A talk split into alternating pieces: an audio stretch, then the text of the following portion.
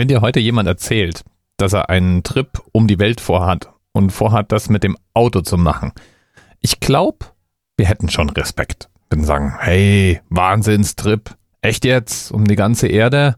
Hast du dir die Route gut überlegt? Aber im Grunde hätten wir auch nicht den Hauch von Zweifel, dass man sowas machen kann. Da ist eher so die Frage, ja, was braucht man denn so für Impfungen? Und kann man denn einfach mal so ein Jahr oder so aus dem eigentlichen Leben daheim ausbrechen, nur um mit dem Auto mal in der Gegend rumzufahren? Aber so ein richtiges Abenteuer, ja nee, ist es jetzt jedenfalls nicht wegen dem Auto, sondern vielleicht, weil man irgendwie um die Welt reist. Und so eine Weltreise ist natürlich immer was Besonderes. Aber 1927, da war das schon eine andere Hausnummer. Da gab es auf weiten Teilen der Erde noch gar keine für Autos geeignete Straßen. Geschweige denn die Technologie, die wir heute so gewohnt sind. Und dann setzen wir noch eins obendrauf. 1927. Die erste Erdumrundung mit einem Straßenwagen. Wie krass bitte wäre das, wenn das von einer jungen Frau gemacht werden würde? 26 Jahre jung. Claire Norris Dinnes. Eigentlich mal als Clara Eleonore geboren. Macht sich auf dem Weg, um eine ganz besondere Weltreise zu machen. Zusammen mit ihr dabei ein Kameramann und ihr späterer Ehemann und zwei Mechaniker der Adlerwerke. Denn das Ganze ist eine Art sehr frühe Werbekampagne für die Adler Motorenwerke. Und die braucht's auch. Denn irgendwer muss eine zwei Jahre dauernde Reise finanzieren und vor allem auch vorbereiten. Die Vorbereitung braucht schon knapp ein halbes Jahr.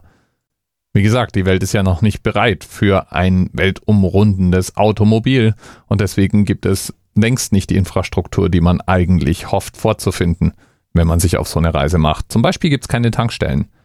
Und deswegen werden an verschiedenen wichtigen Etappen auch Depots angelegt mit Treibstoff, Werkzeug, Ersatzteilen. Ja, und Clarenor bekommt 100.000 Reichsmark für ihren Rekordversuch. Und sie drehen einen Dokumentarfilm, der deutschlandweit in allen großen Kinos gespielt wird. 1931 läuft dieser Film in den großen Kinos. Originalton. Die Fahrt führte uns von Deutschland durch den Balkan nach Kleinasien, via Persien nach Sowjetrussland, Sibirien über die Mongolei, China nach Japan.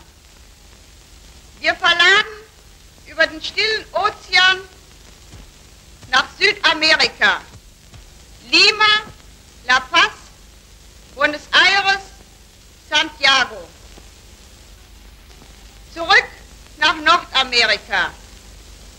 Los Angeles, Vancouver, Los Angeles, El Paso, Chicago, New York. Und nach Europa. Le Havre, Paris, Berlin. Es ist mir eine große Freude, die deutsche Publikum begrüßen zu können. Ich habe mich der Expedition als Kameramann angeschlossen, habe gehofft, hübsch Auto fahren und meine Kamera drehen zu können. Aber es ist ganz anderes gekommen. Ich habe mehr die Autos schieben müssen, als ich die Kamera gedreht. Es war sehr schwer. Wir fuhren am 25. Mai von Frankfurt am Main ab.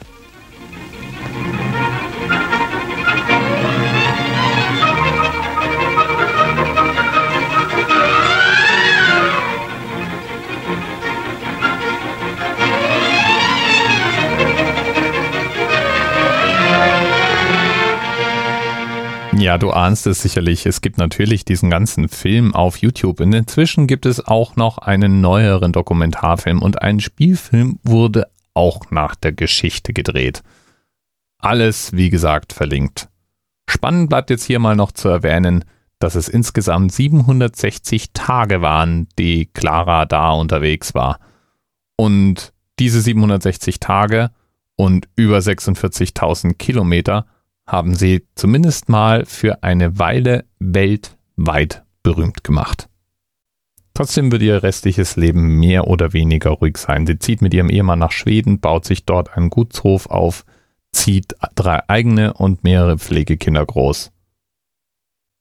Abenteuer und Weltumrunderei verschwinden aus ihrem Leben. Und hätte nicht irgendwann Jahrzehnte später ein Spiegelredakteur diese gesamte Story wieder ausgegraben, dann wüssten wir jetzt vielleicht von dieser Geschichte auch gar nichts. Clara jedenfalls, die hat ein Abenteuer erlebt, das für ein ganzes Leben dann später reichen sollte. Mit Schusswechseln, Verfolgungsjagden, Wölfen und Stürmen. Eine spannende, aufregende und schöne Geschichte. Mit der alten und der neuen Dokumentation auch super gut auf YouTube nachzuerleben. Werft einfach mal einen Blick, wie immer, in die Notizen zur Sendung. Bis bald.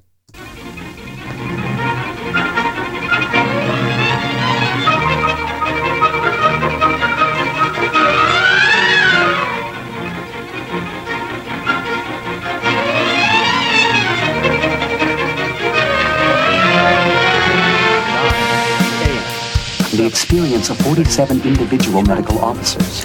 Was hier über die Geheimzahl der Illuminaten steht. Und die 23. Und die 5. Wieso die 5? Die 5 ist die Quersumme von der 23.